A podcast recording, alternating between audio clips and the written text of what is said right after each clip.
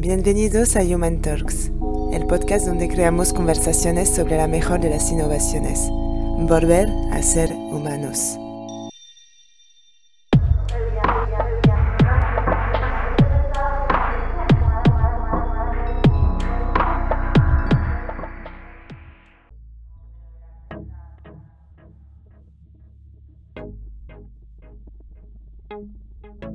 Humanizadora, humanizador, bienvenida, bienvenido de nuevo al podcast Human Talks.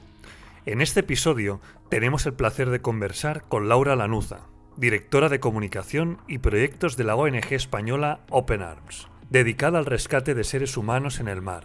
Laura ha sido y sigue siendo una de las primeras defensoras y comunicadoras del propósito de esta organización, proteger las vidas de las personas abandonadas en aguas internacionales que huyen de conflictos bélicos, persecución o pobreza en sus lugares de procedencia, o como ella dice, simplemente ayudando a cumplir con un deber humano básico, prestar ayuda cuando otra persona está en peligro. En esta decimoctava Human Talk hemos hablado con Laura sobre las claves geopolíticas que ayudan a entender el desastre humanitario que se vive hoy en día en el Mediterráneo y por qué razones se abandonan a seres humanos a su suerte en medio de un mar que, paradójicamente, nos vincula y nos une profundamente por un legado cultural, comercial y de intercambio forjado entre los pueblos mediterráneos durante milenios. También hemos hablado sobre la ausencia de derechos humanos básicos que se producen en nuestras costas. El derecho a la vida, a la libertad y a la seguridad se vulneran, y el derecho a circular libremente por el mundo queda bloqueado para algunas personas, simplemente por su lugar de procedencia. También hemos charlado sobre algunas capacidades inherentes del ser humano que se ven degradadas por la situación actual en el mar, como por ejemplo ayudar a otros humanos, la empatía y socorrer y ser socorridos. ¿Hay algo más humano que ayudar a otros humanos? Hemos concluido esta conversación hablando sobre el impacto de las nuevas tecnologías inteligentes que se usarán en Europa para mejorar el control fronterizo, algoritmos para predecir flujos migratorios, drones y sistemas de reconocimiento biométrico, y sobre las consecuencias de construir la ya denominada frontera inteligente. ¿Estas tecnologías derribarán muros o los harán más altos? Voy a serte franco, en este capítulo del podcast encontrarás una conversación de alta intensidad emocional, dura e incómoda, pero a la vez necesaria, para ilustrar y denunciar la dureza de las circunstancias. Aunque dentro de esta dureza, también encontramos un mensaje que infunde esperanza. Existen personas que están dispuestas a socorrer, a tender una mano, a salvar una vida y, en definitiva, a ayudar a devolver la dignidad humana a otras personas que se encuentran en circunstancias límite. Algo tan simple, y a la vez tan complejo, humanos siendo humanos.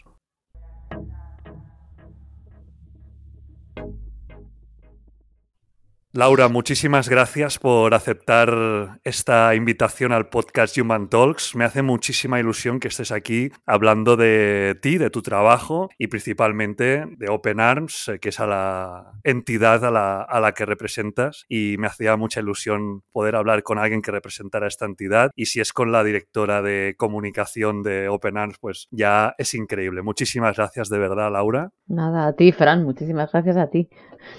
Pues eh, para empezar y aprovechar eh, esta ocasión y, sobre todo viendo las circunstancias que hay ahora mismo que ha sucedido una situación de emergencia, pues quería preguntarte por qué es lo que ha pasado, qué, ha pasado estos días y sobre todo agradecerte mucho también este tiempo dadas las circunstancias, ¿no? Y, y no sé si nos puedes explicar un poco qué está pasando actualmente en el mar. Pues actualmente lo que está sucediendo es lo que eh, desgraciadamente eh, sigue pasando desde hace años y, y, cuando las ventanas de buen tiempo eh, se encadenan, pues sucede más todavía o dijéramos con más, con más intensidad. Eh, bueno, el Mediterráneo desde hace prácticamente unas semanas está llena de barcas de personas que están huyendo de Libia, que están huyendo de Túnez por diferentes eh, rutas migratorias y, todas ellas, eh, todas estas personas, que son miles, están intentando llegar, llegar a Europa, ¿no? llegar a Italia por, por, por zona geográfica al final. Las, las, la situación que se vive tanto en Libia como en Túnez actualmente es grave y, y, bueno, estas personas pues están, la única manera que tienen de huir y de, intentar llegar a un lugar seguro es a través de poniéndose en manos de unas mafias que no les importa nada esas vidas y que a cambio de unos, de unos euros, o unos cientos o unos miles de euros, les ponen unas barcas completamente hacinados y completamente inestables en las que se van a jugar la vida durante, durante días. Em, con el Astral, justo zarpamos el viernes de la semana pasada y justo, cuando estábamos llegando a la zona de rescate en el sur de Lampedusa, en aguas internacional, ya de camino, horas antes de, llegar a la zona, por radio entraban decenas de avisos de, embarcaciones en peligro. Eh, guardacostas italianos eh, tenían un montón de casos abiertos y, no daban abasto, con lo cual nosotros en el momento en que estábamos cerca de la zona lo que hicimos fue pues comunicar que estábamos allá y automáticamente fuimos hacia un caso abierto de caso de camino a esa embarcación en peligro que nos habían señalado. Los propios guardacostas italianos nos señalaron otro que estaba nada a tres millas de donde de donde estaba el astral y menos mal que llegamos porque eran 47 personas sobre una barca metálica hacinada. Llevaban dos días que desde que habían salido de Túnez, de la, de la isla de Sfax, dos días, sí. Estaban a la deriva, el motor ya no funcionaba, con lo cual estaban allí flotando. Y digo que afortunadamente que estábamos allí porque nos dio tiempo a repartir chalecos salvavidas y cuando empezábamos a hacer el rescate, la barca se hundió ante nuestros ojos. Afortunadamente, todas las personas sí tenían chalecos y pudimos recuperar a todas ellas. A, ver, entre, entre, estas, entre estas 47 personas había una mujer embarazada que la, rescatamos inconsciente. Había otra mujer con un, con un bebé de ocho meses. Bueno, en fin, fue un rescate, fue un rescate in extremis muy duro, muy duro, que fue eh, en cuestión de minutos, porque fue muy rápido y, bueno, rápidamente lo subimos a Astral y afortunadamente en el momento que íbamos a pedir la evacuación de, de, esta persona, sobre todo, que era el caso más extremo, la Guardia Costera Italiana nos dijo que fuéramos a Lampedusa a, desembarcar, con lo cual en cuestión de, de, unas horas, de cinco o seis horas, pudimos rescatar a estas personas y poder eh, desembarcarlas en, en, Puerto Seguro, en Lampedusa, para que fueran atendidas por, por equipos médicos y, y demás. Menos mal, menos mal que justamente pues eh, estabais allí y bueno, pues dentro de lo horrible de esta situación eh, mm. pudo acabar bien. No sé si decir que acabar bien, porque es que entre muchísimas, muchísimas, muchísimas comillas que ahora hablaremos, pero bueno, eh, dentro de la situación tan grave y tan horrorosa que, has descrito y que además el otro día vi las, las fotografías y tal mm. en, en vuestra cuenta de Instagram, eh, pues eh, bueno, menos mal, ¿no? Como decías tú, que, estabais, que estabais por allí, porque si no hubiese sido aún peor, peor el desastre. Y esa es la, un poco la, función de, de, Open Arms, entre otras muchas, la más destacada sería, sería esta, ¿no? De vuestra presencia en el mar Mediterráneo y te quería preguntar para los pocos oyentes que, que no conozcan mm. eh, qué es Open Arms, que bueno, seguro que hay algunos porque a lo mejor no han estado en contacto, lo que sea. Eh, te quería preguntar qué es Open Arms, cómo lo entiendes tú sobre todo también, ya que estás tú aquí, eh, cómo lo entiendes, cómo, cuál, es, cuál es tu rol dentro de Open Arms, pero sobre todo qué significa Open Arms y cómo lo entiendes tú, Open Arms. Open Arms, si, nos ponemos a definirlo por, lo que es, es una organización humanitaria no gubernamental em, muy joven, con apenas siete años de vida, que, bueno, que se dedica, cuya misión principal es proteger la vida de las personas que están en estado de vulnerabilidad en el mar y también en la emergencia en tierra. Nuestra esencia es el socorrismo porque todo, todo comienza en septiembre del 2015 con una foto, una foto de un niño ahogado, la foto de Aylan, un niño de dos años, un niño sirio, que apareció ahogado en, una playa turca y esa imagen llenó periódicos, llenó medios de comunicación. Me acuerdo perfectamente y todos la tenemos grabada en verdad, eh, en, nuestra retina. Esa imagen golpeó de una forma brutal porque no dejaba de ser un niño blanco eh, pequeñito que podría ser nuestro hijo, nuestro hermano, nuestro primo, nuestro vecino y automáticamente nos, nos bueno, conmovió y conmocionó a nivel global. Em, en aquel momento, eh, Oscar Camps, nuestro, nuestro director y fundador de, de OpenAMS, eh, empresario, que llevaba muchos años en el sector de la seguridad en playas y de socorrismo, justo terminaba su trabajo en, en playas y él fue el que eh, al ver esa imagen y dedicarse él no solamente, o sea, profesionalmente eh, a, precisamente, ¿no? A proteger la vida en las playas, se hacía cruces de cómo podía estar eso pasando. Y, automáticamente eh, dijo, yo tengo que hacer algo, voy a ir allí a ayudar a quien, quien esté haciendo algo.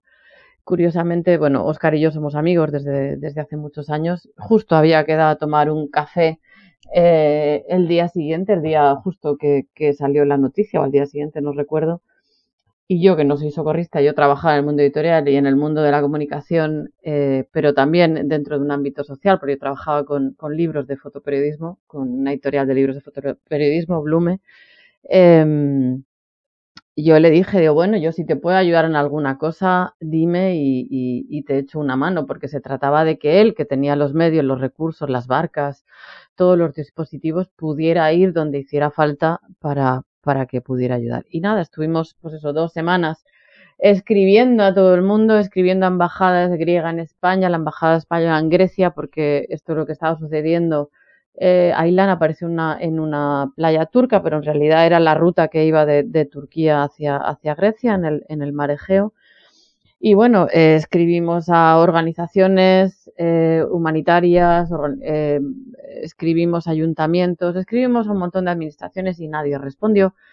Con lo cual, Oscar en un momento dado, cuando por fin conseguimos una dirección de una pequeña ONG que estaba allí, en aquel momento Oscar reunió a su equipo y les propuso si querían ir de voluntarios a echar una mano.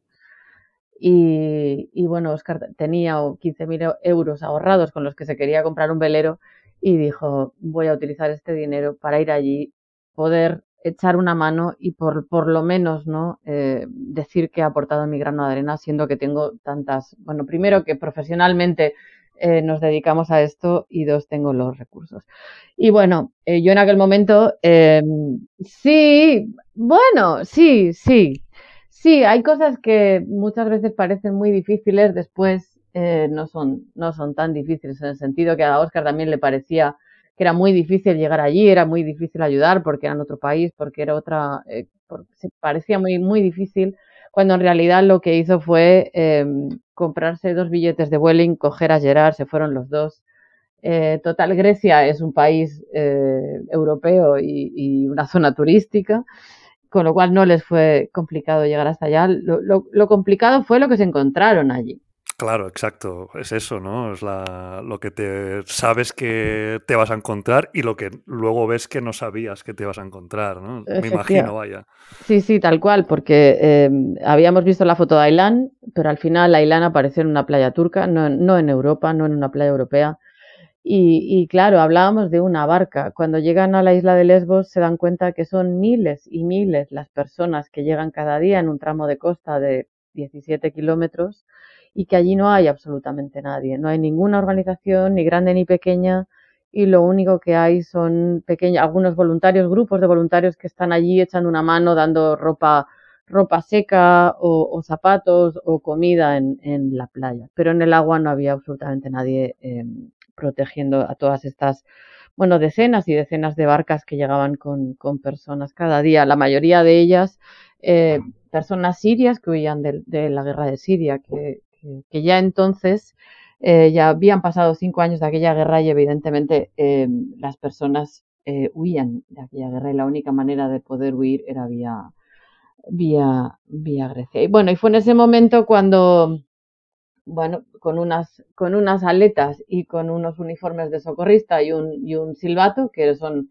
las herramientas que ellos tienen aquí en las playas de la, de la península, pues se pusieron un poquito a echar una mano y a organizar los pocos voluntarios que había allí y ya, bueno, nada más llegar el primer día ya hicieron el primer rescate a nado. O sea que fue, sí, fue llegar... Desde el primer día. Desde el primer día.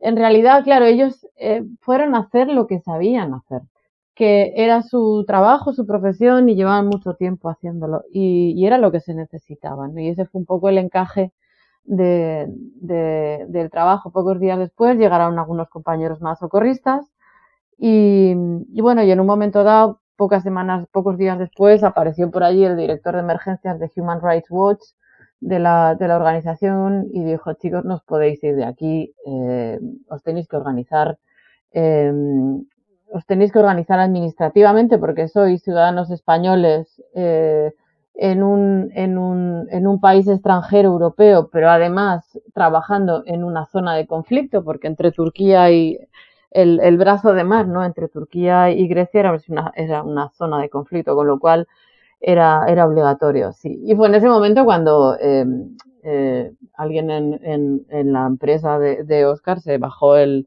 el, bueno, estos links para hacerte de una asociación, para formar una pequeña asociación, y eso es lo que se hicieron.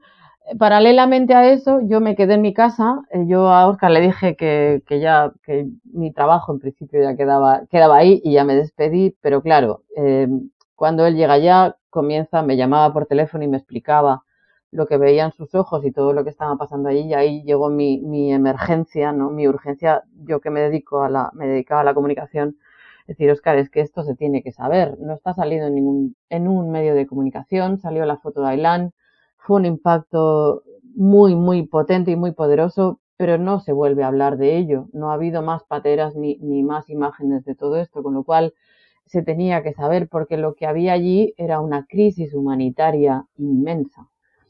Y sabiendo lo que sabías, como que no te podías decir, bueno, pues eh, paso o me desentiendo, ¿no? O sea, sabiendo eso y qué está pasando y teniendo la posibilidad de darle voz, Exacto. tenías que dar ese paso adelante, ¿no? Me imagino, yo me pongo en tu piel y, y lo imagino perfectamente esta, Sí, sí. este sentimiento. Sí, sí, bueno, primero era convencer a Oscar, porque claro, él como socorrista pensaba solo en, en hacer, ¿no? En la acción, porque para él lo único, lo único, lo, o lo más importante en cualquier caso era, era salvar cada una de aquellas vidas que, que, que podía salvar, ¿no? Pero claro, era muy importante eh, explicarlo para que, para que el mundo se despertara y, y, reaccionara, ¿no? Y de la misma manera que ellos estaban allí solos eh, haciendo ese trabajo de socorrismo, que fueran más gente, ¿no? O que, o que, bueno, que se pusieran más medios, porque evidentemente dos personas o cuatro personas con unas aletas y nada más no, no eran suficientes. Y bueno, fue ahí cuando, bueno, Oscar me pasa las claves de sus redes sociales y, y, es ahí donde empieza el, el, hilo, el storytelling, ¿no? Y el hilo narrativo. Él llamaba por teléfono, a veces había foto, a veces no había.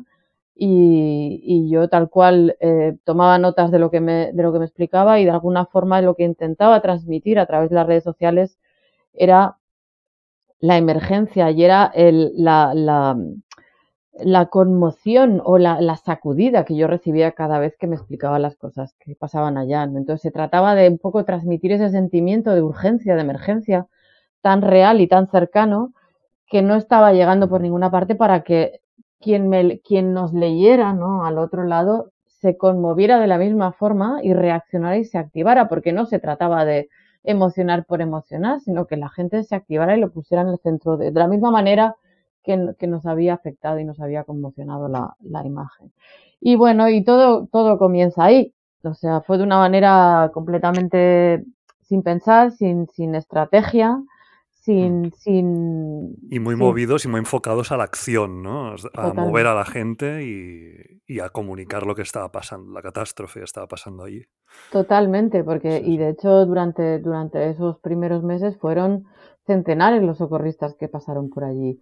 Eh, al cabo de un mes aproximadamente hubo un naufragio, el mayor naufragio que ha vivido el, el mar Egeo en su historia, y, y, allí estábamos nosotros y no había nadie más. Justo habían llegado dos motos de agua, de motos de agua el día anterior y tanto los guardacostas griegos como Frontex eh, eran barcos que son patrulleras, no eran barcos de salvamento. Y bueno, entre Oscar Gerard y dos compañeros más, eh, pues rescataron más de 150 personas uno a uno desde el mar. Y, y fue ahí en ese momento, esto fue el, el, el 28 de octubre, eh, fue allí en ese momento cuando no solamente empezamos a, o sea, rescatábamos vidas y lo comunicábamos, sino que a partir de ese momento es cuando el punto de denuncia eh, arranca, porque no es que no se pudiera rescatar, no es que no hubiera medios para rescatar, sino que había una inacción deliberada para rescatar a esas personas y proteger esas vidas. Entonces, esa tercera pata ¿no? que es tan importante en nuestro, en nuestro trabajo, en el trabajo de Open Arms, es ahí donde, porque nos dimos cuenta que, que, no es que no hubiera medios, porque Grecia llevaba tiempo, ¿no? Llevaba años en una, en una crisis económica muy fuerte, pero ahí nos dimos cuenta que era una, no era una cuestión de, de no tener recursos, sino que era una cuestión de voluntad. Y es ahí, claro, hay que alzar la voz para que, para que no solamente la sociedad civil se active, sino que las administraciones hagan su trabajo porque era, es su responsabilidad, ¿no? Y no la de unos voluntarios que han ido allí de forma, de forma voluntaria. Wow, vaya, vaya historia y bueno, al final es eso, ¿no? O sea, es decir, es tener la voluntad, como tú dices, de pasar a la acción, de ver lo que está ocurriendo, de comunicarlo y de activar a la cuanta gente mejor y también a las administraciones, ¿no?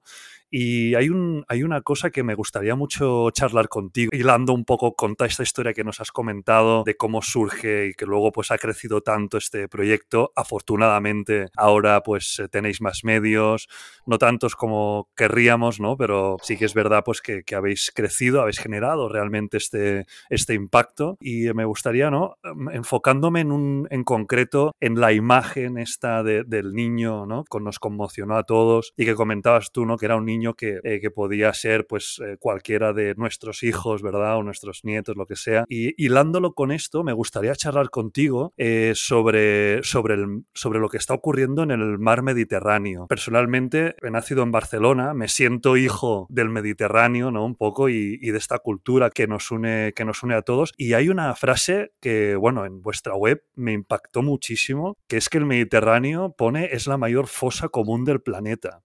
Y me choca porque, bueno, paradójicamente, ¿no? Esta catástrofe ocurre en un mar en el que existe históricamente un vínculo muy fuerte entre ciudades, naciones, culturas, eh, religiones, ¿no? Eh, comercio histórico. Y existe también una, una narrativa de un hilo conductor eh, de nuestro famoso estilo de vida mediterráneo que nos une a todos, ¿no? Y hay un poco como ese concepto de que eh, todos casi podríamos aventurarnos a decir de que somos un mismo pueblo, ¿no? Eh, compartimos muchísimas cosas que históricamente se han ido tejiendo en el Mediterráneo. vosotros que estáis, y tú que lo has vivido también directamente sobre el terreno y, Open Arms, que, que, está en el mar, ¿no? Que está en el mar Mediterráneo, ¿por qué crees que está pasando esta catástrofe humanitaria en el mar Mediterráneo? ¿Cómo es posible que pase esto? Como especie no hemos aprendido nada. Cuando termina la Segunda Guerra Mundial y se firma la Declaración de Derechos Humanos, eh, allí se escribe y se pone por escrito eh,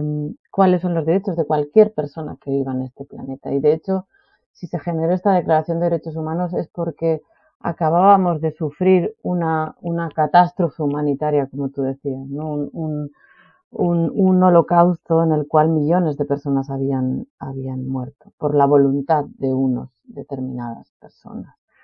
Eh, y no hemos aprendido nada porque no hay memoria histórica. Eh, la, la, especie humana es, migra por naturaleza, pero desde, desde que el hombre se puso en pie, eh, las personas migran y es imposible poner fronteras a eso. De la misma manera que los animales migran, eh, y lo vemos, ¿no? Y, desde pequeños lo, sabemos y somos conscientes, eh, el ser humano debería poder hacerlo también. O sea, ¿por qué no, no es así? Eh, al final eh, hay una voluntad de que, de, que, de que el Mediterráneo se haya convertido en una fosa común. Desde Europa, fundamentalmente desde Europa, que, que si, si, vas un poco a su a la, a, la, a la, fundación de la Unión Europea, ahí se dice que Europa será un lugar de acogida y un lugar solidario donde todas las personas que lleguen a Europa serán acogidas, etcétera, etcétera. Y todas unas bases, no nos lo hemos inventado nosotros, está todo por escrito. Y hay una serie de convenios internacionales entre países suscritos y firmados en los que se, se, protege la vida de las personas. Da igual de dónde vengas, da igual a dónde vas, simplemente por ser, por ser una persona humana. Parece ser que en el Mediterráneo eh, esto no es así. eh, desde Europa se ha legislado desde hace muchos años y, se ha preparado no para acoger todas estas personas, sino para que no lleguen. La política migratoria de Europa desde hace muchos años es la política de externalizar fronteras, es decir, sabiendo que en, tanto en, diferentes países de África como en Oriente Medio y en otros lugares del planeta hay conflictos, esos conflictos generan personas que migran, que huyen. Esas personas, por ley y por los convenios que se han suscrito entre, entre los estados, deben tener protección. Te pongo un ejemplo. Eh, las personas que llegaban a, Lesbos, a la isla de Lesbos, eh, muchas venían de Siria. Y si tú estabas en, esa, en ese otro lado ¿no? de Turquía y tenías un pasaporte europeo, tú podías coger un ferry que costaba 20 euros y cruzar a, la, a Mitiline, que era la capital de Lesbos. Estas personas que huían, que son refugiados, ¿no? En, el, en el, término tal cual, ¿no? Técnico de, la palabra, porque están huyendo de un conflicto y, necesitan tener protección. La única forma que tenían de poder llegar a, Grecia era poniéndose en manos de unas mafias que los hacinaban en unas barcas completamente inestables y les daban unos chalecos que en lugar de flotar les hundían. Pero no tenían otra forma de llegar. Em, ¿Por qué? Porque no hay vías legales y seguras para que estas personas puedan, puedan moverse. Em, hay un tema de justicia social de fondo en todo esto y, está claro y lo sabemos que no es lo mismo un, no tiene el mismo valor un pasaporte europeo que un pasaporte de otros países y esto no, no debería ser así. En el Mediterráneo central se contabilizan más de 26.000 personas muertas, ahogadas, que se tengan contabilizadas, porque sabemos que son muchísimas más. Los que no se han contabilizado no están contadas. Claro, si no, la redundancia. Sí, sí, o sea, para el, para el contaje, dijéramos, si no, si no hay un superviviente de alguien que ha vivido un naufragio o, hay un cuerpo que contar, eh, no cuentan. Con lo cual, em, esto no, o sea, son, son muchísimas más, pero te puedes hacer a la idea que 26.000 personas contabilizadas eh, son muchas más. Solamente, y no hay que ir tan lejos, o sea, no hay que ir atrás y, contar, solamente en este año en el que estamos, en el 2023, son más de 600 personas las que han fallecido y no llevamos ni cuatro meses. Las políticas europeas em, lo que están haciendo es llegar a acuerdos, es eh, externalizar fronteras. Eh, esto empezó España con Marruecos hace muchísimos años y lo hemos vivido en las últimas décadas. Em, se hizo con, Turquía, que pagó eh, cientos de millones a Turquía precisamente para cortar ese flujo, esa ruta migratoria que pasaba por, por, por Grecia. Y ahora Italia, o sea, Europa a través de Italia lo está haciendo con Libia, un país que está en guerra desde hace más de 10 años, donde tres milicias se pelean por el poder y donde Europa eh, da apoyo explícito a una de las tres. ¿Por qué? Porque gobiernan la ciudad de Trípoli, que es ciudad donde hay un enorme puerto, donde por allí pasan armas, donde pasa, por allí sale petróleo. No hay que olvidar que Libia es uno de los países productores de petróleo más importantes del planeta. Y, lo que está haciendo Europa es dar dinero a Italia para y patrulleras. Eh, se han inventado un cuerpo de guardacostas que no lo es, porque son patrulleras. No, no se trata de, proteger fronteras, se trata de rescatar personas. Em, que lo que hacen es capturar a las personas que precisamente están huyendo de unos campos de concentración, porque son campos de concentración donde el abuso, la tortura y la esclavitud Em, es la moneda de cambio. Todas las personas que rescatamos en el mar, todas ellas, 100%, han sido o torturadas o abusadas o maltratadas en algún momento de, esa, de, esa, de ese viaje. Y lo peor todavía es que muchos de esos campos están financiados con nuestros impuestos, están financiados desde Europa. Y lo que hace Europa es taparse los ojos y decir que no lleguen, pagar para que no lleguen, sin preocuparse de que los derechos humanos más básicos estén, estén protegidos de esas personas. Madre mía, ¿no? Es, a veces, eh, has dicho, ¿no? Esta, esta situación eh, me ha impactado mucho, ¿no? Lo que has dicho de esta situación en la que, bueno, pues unos, por el hecho de tener una situación legal diferente a los otros, sí pueden coger un ferry tranquilamente e ir. Llegamos incluso a extremos, eh, no sé si a lo mejor la palabra es muy fuerte, pero surrealistas, ¿no? De decir, vaya, o sea, Más que seres humanos, igual, ¿no? Que por una condición administrativa pueden moverse y otros no, ¿no? O sea, me parece llevado al surrealismo prácticamente. Es perverso, es perverso. Eh, no, no, es surrealista, es, es, perversidad absoluta. Eh, solo por la suerte de haber nacido a un lado u otro del, del Mediterráneo, eh, vas a, va, va, al final va a decidir que, cómo va a ser tu vida. Es, es, es así de cruel.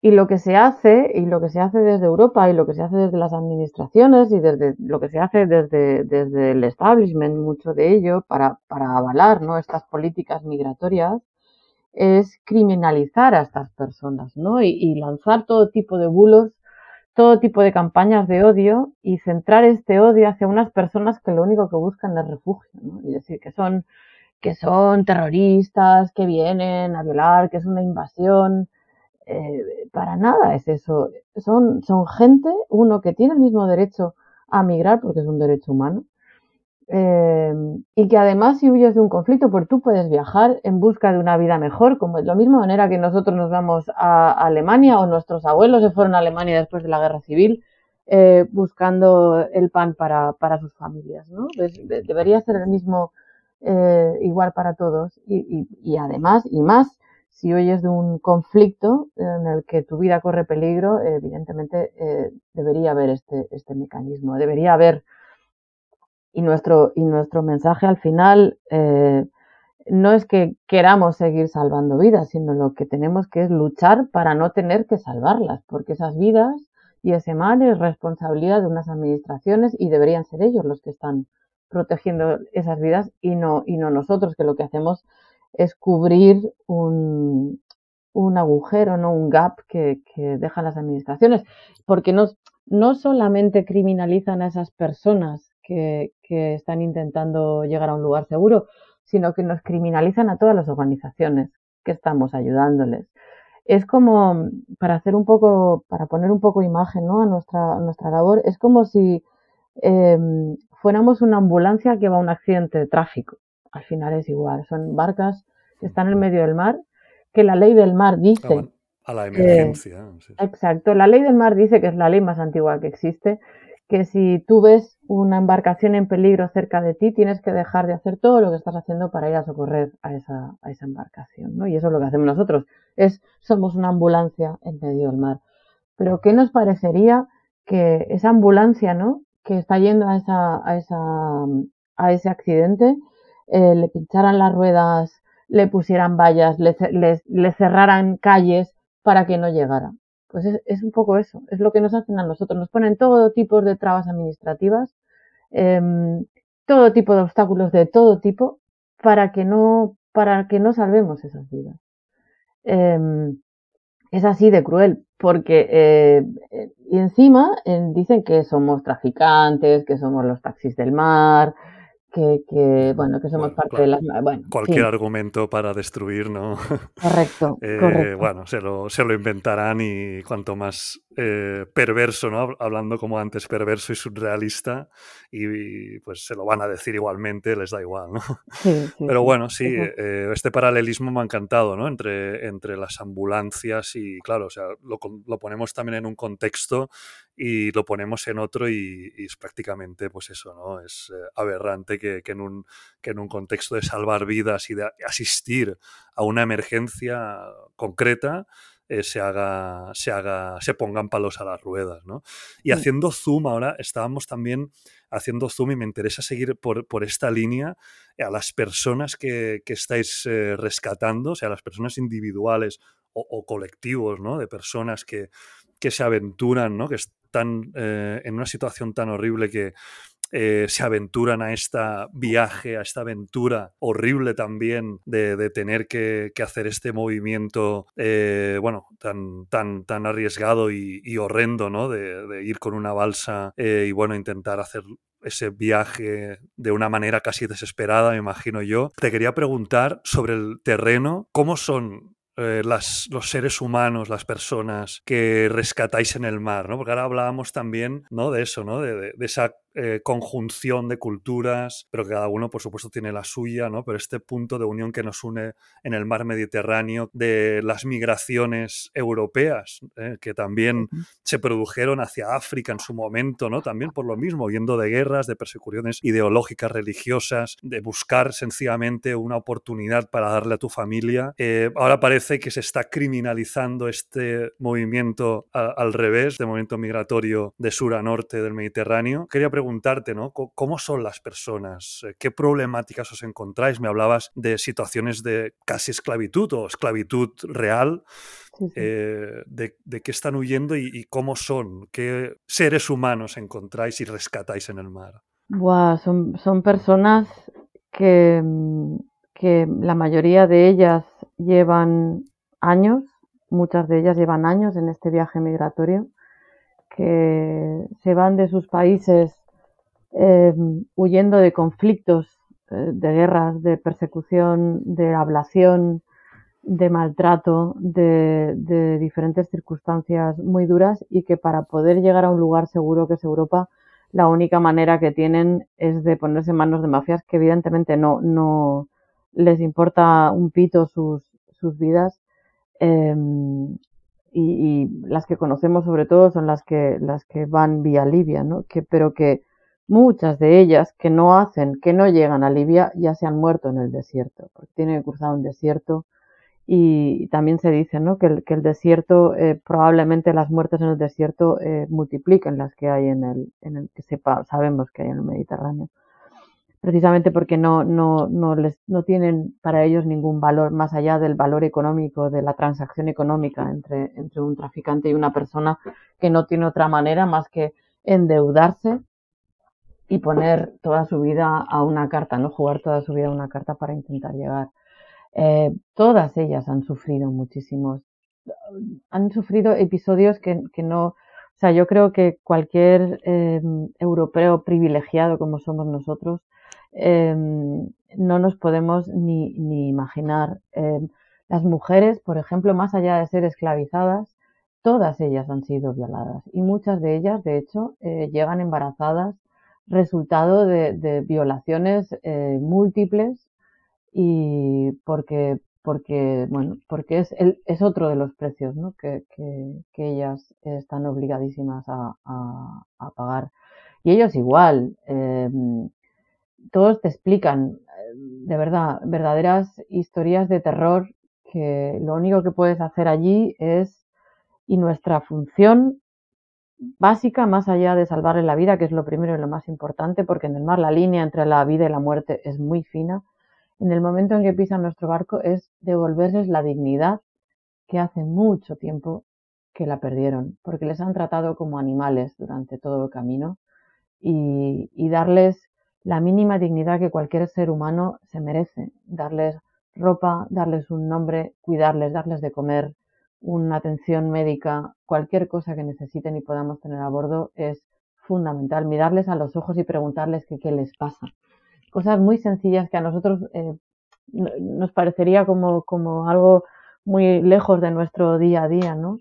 Que nos quejamos por tantas cosas que creemos que a veces son importantes y perdemos un poco este, este, esta perspectiva, ¿no? Es devolverles la dignidad eh, y llevarles a un sitio donde se sientan seguras, donde, donde puedan volver a empezar sus vidas de nuevo, porque sus vidas han sido arrasadas eh, durante muchísimo tiempo. Todos ellos vienen con más o menos con, con heridas o con, o con temas médicos físicos, pero absolutamente todos llegan y acarrean unos traumas psicológicos brutales y que se van viendo a medida que van pasando los días a bordo del barco.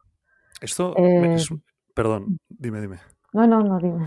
Bueno, te iba, te iba a, profundizar en este sentido porque es algo que me comentaste cuando hablamos para quedar para, la entrevista y me pareció muy, muy, muy interesante. Eh, y es esa, si podríamos llamarle, entre comillas, rehumanización obviamente nunca han dejado de ser personas humanas, pero ya nos entendemos, ¿no? De devolver esa, esa dignidad, ¿no? Esa volver a, a ser humanos, ¿no? Y esto entiendo que que es, es, un impacto también muy fuerte para los que atienden, ¿no? Es decir, ¿cómo, cómo, cómo trabajáis esta rehumanización? ¿Vienen completamente de una situación en la que, bueno, prácticamente pues pierden la vida, ¿no? Eh, ¿Cómo es ese, ese momento de, vuelta a un contacto humano amable dentro de una circunstancia tan increíblemente eh, límite como es casi morir en el mar después de arrastrar todo lo que vienes, ¿no? Ese momento en el que se sienten en un sitio seguro, ¿no? ¿Cómo, ¿Cómo reacciona la gente ahí en esa situación tan ambivalente y mm. e, en, ese momento, ¿no? ¿Cómo, ¿Cómo se vive, cómo se siente? Eh, las primeras 24 horas están en shock. Em, llegan después de, bueno, por ejemplo, las personas que rescatamos este fin de semana, ¿no? Llevaban dos días en el mar a la deriva, se daban por muertos, se daban por muertos. Eh, no pensaban, cuando estás cualquiera que ha navegado en algún momento, cuando te ves en medio del mar y no ves costa por ninguna parte, te das cuenta de lo pequeño que eres. Eh, estas personas eh, y en este y en este cascarón hacinado después de dos días eh, ya se daban por muertos.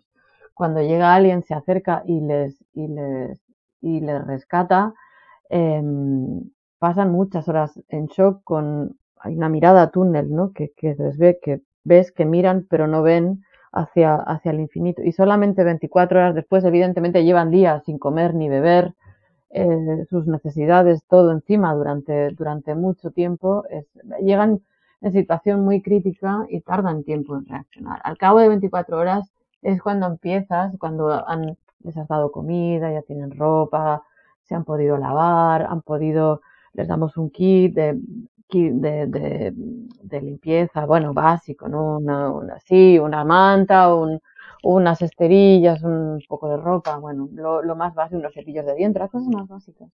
Es al día siguiente cuando les ves, em, empiezas a verles sonreír. Y, por ejemplo, en nuestro equipo médico siempre hay una mujer, porque, eh, bueno, y lo primero que hacemos es separar los hombres por un lado, los hombres están siempre en cubierta, y las mujeres y los niños eh, están en otro espacio separado y ellas tienen libertad de moverse por donde quieran, pero los hombres se quedan fuera porque sabemos de, la violencia sexual a la que han sido sometidas. Primero, lo primero de todo es un triaje médico, o sea, en el momento que pisan el barco, lo primero que se hace es un triaje médico, también porque mm, eh, cuando, cuando navegan llevan garrafas de gasolina que la gasolina mezclada con el agua salada provoca unas quemaduras en la piel que no se notan, que no duelen, que te da calor, pero lo que hace esa quemadura es eh, arrastrar toda la piel. Entonces, sobre todo las mujeres y los niños que van en el centro de la barca, que es donde se acumula esta mezcla,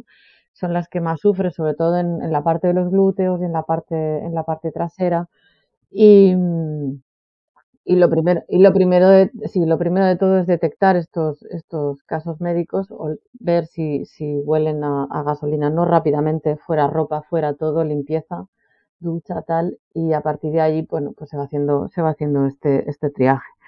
Y bueno, si las primeras horas son, son muy duras, y, y bueno, luego ya, al cabo de 24 horas, pues ya, bueno, se recuperan, eh, tenemos todo un material el que se les explica en diferentes idiomas eh, en que, dónde están, qué es lo que va a pasar, eh, porque claro, no saben, tampoco saben quién somos nosotros, no saben si, son buen, si somos buenos o malos, si les vamos a devolver o no les vamos a devolver, ¿no? En principio ya les intentamos explicar ya en el primer, en el primer acercamiento que, que alivia no y que, que, vamos a ir a Europa, ¿no? Que no, que vamos a, protegerles y a, y a salvarles.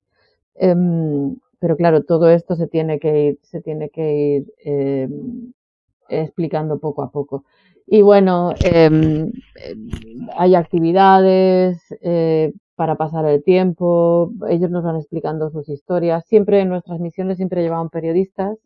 Hay un, bueno, siempre una, una, figura clave en nuestra, en nuestra tripulación, más allá de los socorristas, es el mediador cultural, que es una persona que... Sí, lo vi en vuestra web que siempre lleváis uno para que haga este tipo de mediación, claro. Exacto, porque es una persona que habla muchos idiomas, que habla árabe, que habla francés, que habla inglés. Bueno, la tripulación toda habla inglés y, algunos hablan francés, pero bueno, árabe o alguno de los dialectos que se hablan en diferentes países de África, eh, no, pero este mediador cultural y al final es una figura que también hace un poco de apoyo psicológico, ¿no? Que es el que detecta estas cosas y entonces deriva al, equipo médico que, tengamos a bordo.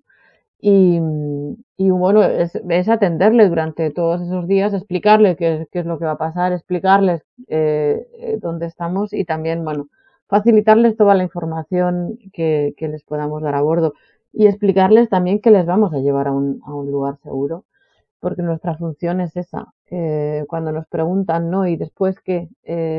O, cuando nos, nos, critican y nos dicen de todo, nuestra tarea fundamental, básica y primordial es que nadie muera en el mar.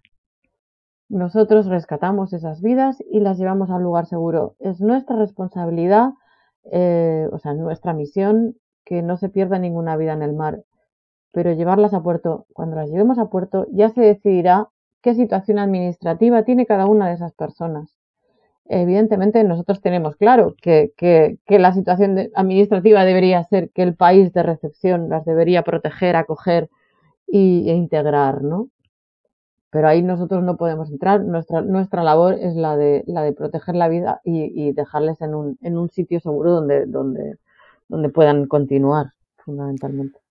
Y, por último, Laura, quería preguntarte, eh, bueno, sabes que, como te comenté, este podcast va también sobre temas principalmente sobre el ser humano, pero sobre temas de cómo interacciona la tecnología eh, con el ser humano. Y bueno, eh, hay diferentes eh, proyectos, principalmente uno europeo, que se llama EU Migratool, bueno, que es una, un proyecto que se trata, bueno, de crear una frontera entre comillas también otra vez, ¿no? Porque las palabras a veces hay que entrecomillarlas porque se ponen como se quieren, eh, una, la llamada frontera inteligente, ¿no? Que usará todo tipo de sistemas, eh, pero sobre todo hay uno en particular, eh, usará estos sistemas para controlar el flujo migratorio, hacer previsiones sobre qué tipos de flujos migratorios van a haber, para en teoría preparar los recursos necesarios para poder hacer frente, ¿no? Lo dicen así, ¿no? Hacer frente o, asegurar una, una correcta gestión de la, de la inmigración, de, estos, de estos flujos migratorios y tal. Y ahí está, ¿no? Y esto se está desarrollando actualmente y en principio la idea era que en 2023 se implementara de manera definitiva eh, este, este sistema que aparte va también con sensores biométricos, va también con drones que patrullarán las costas, etcétera, etcétera, ¿no? Todo un despliegue, ¿verdad?, de tecnología que afectará a algo tan inherentemente humano como es la migración, ¿no? Como comentábamos antes, como eh, los animales, pues también nosotros migramos para buscar comida, para buscar oportunidades, para sencillamente movernos porque somos libres, ¿no? Entonces, eh, dentro de este marco en el que se instalará esta frontera inteligente, eh, no sé si vosotros veis eh, esto también como un bloqueaje o quizás pueda ser como una oportunidad para poder detectar más flujos y atender mejor a los seres humanos que puedan estar en esa situación. Todas esas tecnologías inteligentes, eh, ¿cómo crees que se van a usar y si van a ser pues eso, ¿no? algo que promocione el salvamento o sea otro blocaje más para seres humanos que se quieren mover? Solo tenemos que, que, echar la vista atrás y ver cómo han evolucionado las políticas migratorias eh, evidentemente toda esta inversión y todos estos recursos irán a hacer las fronteras más altas y más difíciles. Eh, una buena parte de los fondos europeos que hay ahora mismo que te dicen que van al tema migratorio no van a acoger, ayudar, a, a, socorrer a estas personas o a proteger a estas personas que están en estas rutas migratorias, no. Van precisamente a militarizar, a bloquear y a dificultar y hacer más letal, si cabe, estas, estas rutas migratorias de las personas que, que emigran. Em, esto es así porque lo estamos viendo y al final es, eh, pues eso, em, crear ya todo tipo de sistemas para, para que suceda esto. Piensa que el Mediterráneo, como tal, es el mar más escaneado controlado y militarizado del planeta.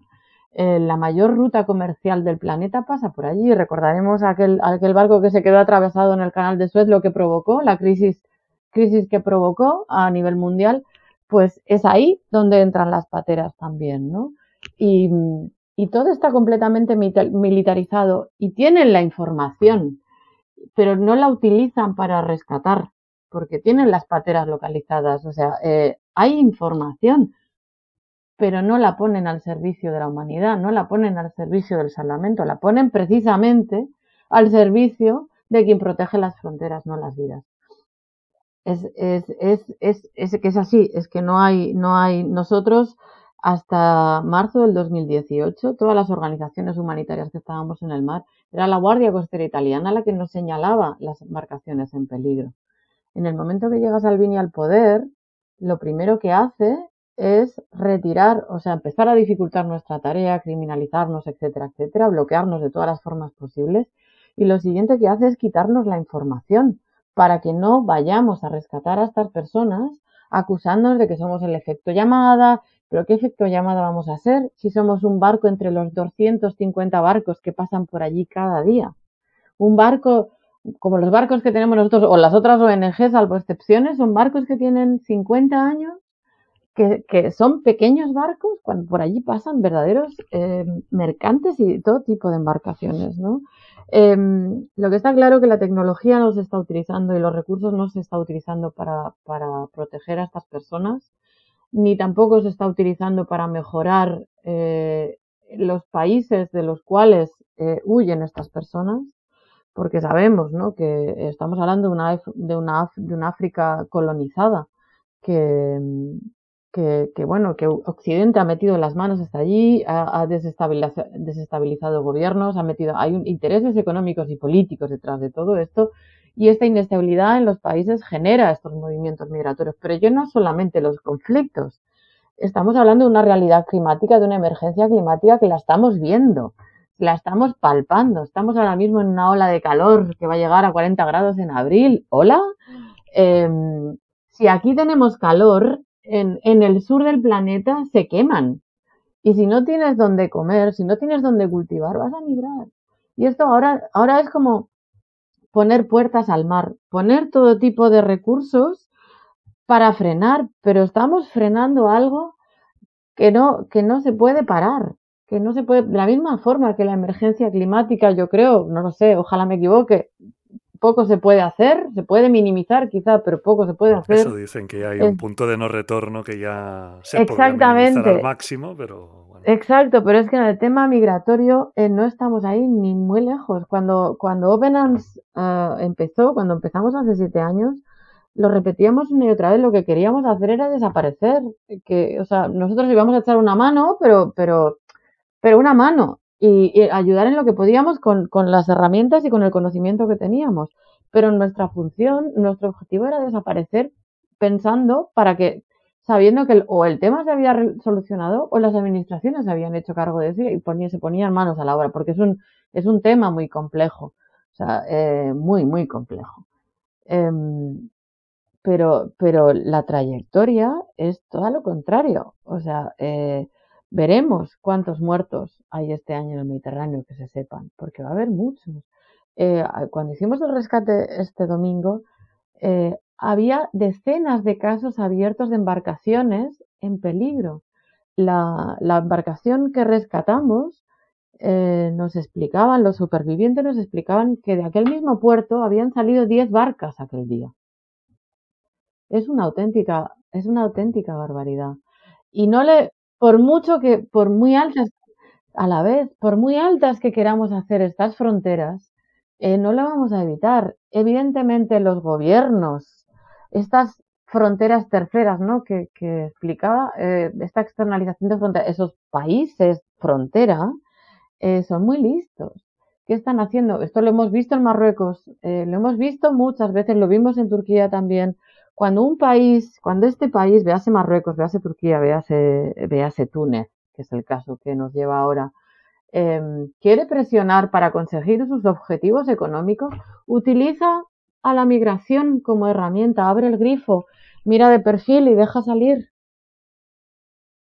y, de nuevo, son los más vulnerables siempre los que pagan el pato en todo esto. Ahora mismo lo estamos viendo en, en, Túnez. Em, que, que, todas estas personas, que haya una, nueva ruta que, que, ahora esté más fuerte que nunca, que es la ruta que arranca en Túnez, no es casualidad, es porque ahora mismo hay un gobernante en Túnez que se, se ha ido al extremo, se ha vuelto muy extremista y está haciendo toda una serie de políticas de em, criminalización de personas negras africanas. Y están perseguidas. Y estas personas que están perseguidas antes de sí antes de antes de que, de que las maten allí intentan huir. Y es ahí donde una vez más los traficantes em, sacan provecho. Y mientras de Túnez eh, es un elemento de presión, es decir, si, si, si, si esta presión migratoria recae sobre Europa, algo tendrán que hacer y tendrán que pagarle más el precio que él diga para, para tener un mayor control de las fronteras. Es decir, no, no nos están explicando nada nuevo, no es, no es porque sí, siempre hay una razón eh, es fácil ¿no? culpabilizar y, generar todo este odio, generar todos estos bulos alrededor de las personas que estamos echando una mano allí, cuando en realidad el problema está en las administraciones y en los gobiernos y en las políticas exteriores. ¿no? ese es el, tema que hay, que hay que resolver. No, no, no tanto, porque al final em, no hay nada más humano que ayudar a otros humanos. Da igual el contexto. Y lo que hacemos nosotros y el resto de organizaciones humanitarias no es más que personas ayudando a personas, nada más. Eso es lo que te quería preguntar justamente, que es el eslogan o el claim que tenéis ahora actualmente y que me parece fascinante y que súper bien hecho, ¿no? Que es humanos siendo humanos, ¿verdad? Es decir, es eh, sencillamente y complejamente eso, ¿no? A la vez, humanos siendo humanos. Siendo humanos. Sí, sí, es que eh, nuestra esencia humana, tú vas por la calle y alguien se queda a tu lado, eh, de forma automática eh, le das la mano y le ayudas. Son, son gestos completamente humanos y lo que hacemos nosotros en el mar no es ni de superhéroes ni de supervillanos, simplemente personas ayudando a personas. Desgraciadamente, ellos vienen de una realidad muy cruel y nosotros tenemos la fortuna de tener un barco porque la ciudadanía, porque hay una respuesta popular que nos ha ayudado para que estemos allí echando una mano a estas personas. Pero no somos diferentes, somos todos la misma especie y estamos en el mismo planeta, con lo cual nuestro gesto eh, no es nada extraño, es un gesto puramente humano que haría cualquier persona en cualquier punto del planeta. Genial, pues me, me, quedo, Laura, con este mensaje que dentro de esto que estamos, esta catástrofe migratoria y humanitaria que, que estamos viviendo en, nuestro mar, en el Mediterráneo, me quedo con ese mensaje, ¿no? De que al final, pues sí que hay humanos que quieren eh, ser humanos, seguir siendo humanos, ¿no? Que muchas veces lo digo también en el podcast, ¿no? De seguir siendo humanos es importante dentro de un mundo tecnológico, a veces deshumanizado, preservar esa esencia humana como sea y preservar esa, e, ese seguir siendo, siendo seres humanos y en cosas tan sencillas como querer ayudar a otras personas a no morir, ¿verdad? que es como, bueno, es algo que es impensable no pensar en que tú ayudarías a alguien que se ha caído, que está en un problema y que lo puedes hacer y que tienes los medios, pues eh, me quedo con eso, ¿no? Humanos eh, siendo humanos. Y ya para acabar, eh, quería preguntarte preguntas, pido muy rápidas. y respuesta rápida también, que me y Respuesta rápida, bueno, si te quieres extender, obviamente yo la pregunto rápido, pero sencillamente es para conocerte un poco más. Y es un libro, ¿cuál me recomendarías, Laura? Un libro ¡Guau! Espérate, espérate, espérate. Eh, eh, cualquier libro de, de Xavier Aldecoa, cualquiera de ellos. Perfecto. ¿Y una película? Una película Mediterráneo. Yo también es la que iba a recomendar. y obviamente pondremos el, enlace. Eh, bueno, si quieres explicar para quien no sepa Sí, bueno, Mediterráneo, eh, Mediterráneo es una película que narra em, de forma ficcionada, pero muy cerca, muy, de una forma muy cercana a la realidad, los orígenes de cómo empezó Open Arms en, el 2015. La protagoniza Eduard Fernández, que hace un papel magistral. Eh, que, hace de, Oscar Camps. Era muy divertido verlo en el rodaje porque era, era igual que Oscar. Como él, ¿no? igualito, igualito. Y está Dani Rovira también, Ana Castillo, Sergi López. La verdad es que son unos actorazos y, la película vale mucho la pena. Más allá de explicar nuestra historia, explica la realidad y era lo más importante y el objetivo que nosotros, bueno, lo que, la condición, ¿no? Que les pusimos que no hablara tanto de nosotros, sino que explicara de forma contundente y real la, situación eh, humanitaria que se vivía. Genial, pues pondré el enlace también en los eh, comentarios del podcast para quien quiera verla, pues que lo, que lo pueda hacer rápidamente. Y yo también la recomiendo, la he visto y me encantó. Eh, te, quería preguntar, una persona que te inspire. Una persona que me inspire. no soy nada mitómana. Eh, debo decir, eh, sí, lo pongo por delante, pero de las que he tenido la oportunidad de conocer em, y, me inspiran es Richard Gere, que puede sonar así como muy comercial, pero es una persona que realmente muy implicada y que, y que es mucho más que un, que un actor eh, guapo y famoso. Perfecto. Y ya por último, ¿a quién me recomendarías para que fuera el próximo entrevistado para tener una conversación aquí en el podcast de Human Talks, de cualquier ámbito, alguien que digas, bueno, pues podría ser uh. una conversación interesante de escuchar para ti? Pues mira, cualquiera de los periodistas que, mm, que han estado, mira, ya sé, te recomendaría a Lola Hierro. Lola Hierro es una periodista del país que ahora mismo está a bordo de que está a bordo del astral. Es una persona, es una persona especialista en migración que se ha pateado todos los países africanos, que conoce muy de cerca la realidad de todos estos países africanos y que por primera vez se, embarcaba. Y pobre Lola em, se está recuperando porque, porque se dio cuenta después de haber vivido situaciones muy complejas, te puedes imaginar.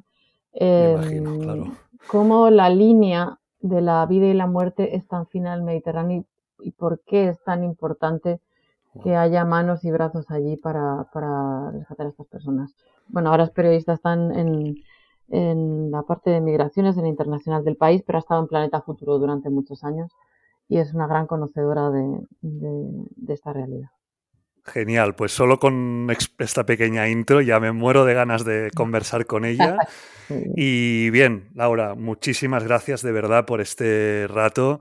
Eh, nos hemos extendido más de lo, de lo que te prometí, pero la, la entrevista estaba, la conversación estaba tan interesante que no podíamos acortar y, ha sido la verdad que creo que muy, muy, muy, muy interesante. Creo que puede aportar mucho a nuestros oyentes del podcast. Y de verdad, de nuevo, muchísimas gracias por este rato, por este tiempo, por explicarnos todo también. Gracias a ti, Fran. Muchas gracias. Por ser altavoz también de, de todo esto. Muchas gracias. Gracias. Hasta la próxima. Chao. Chao.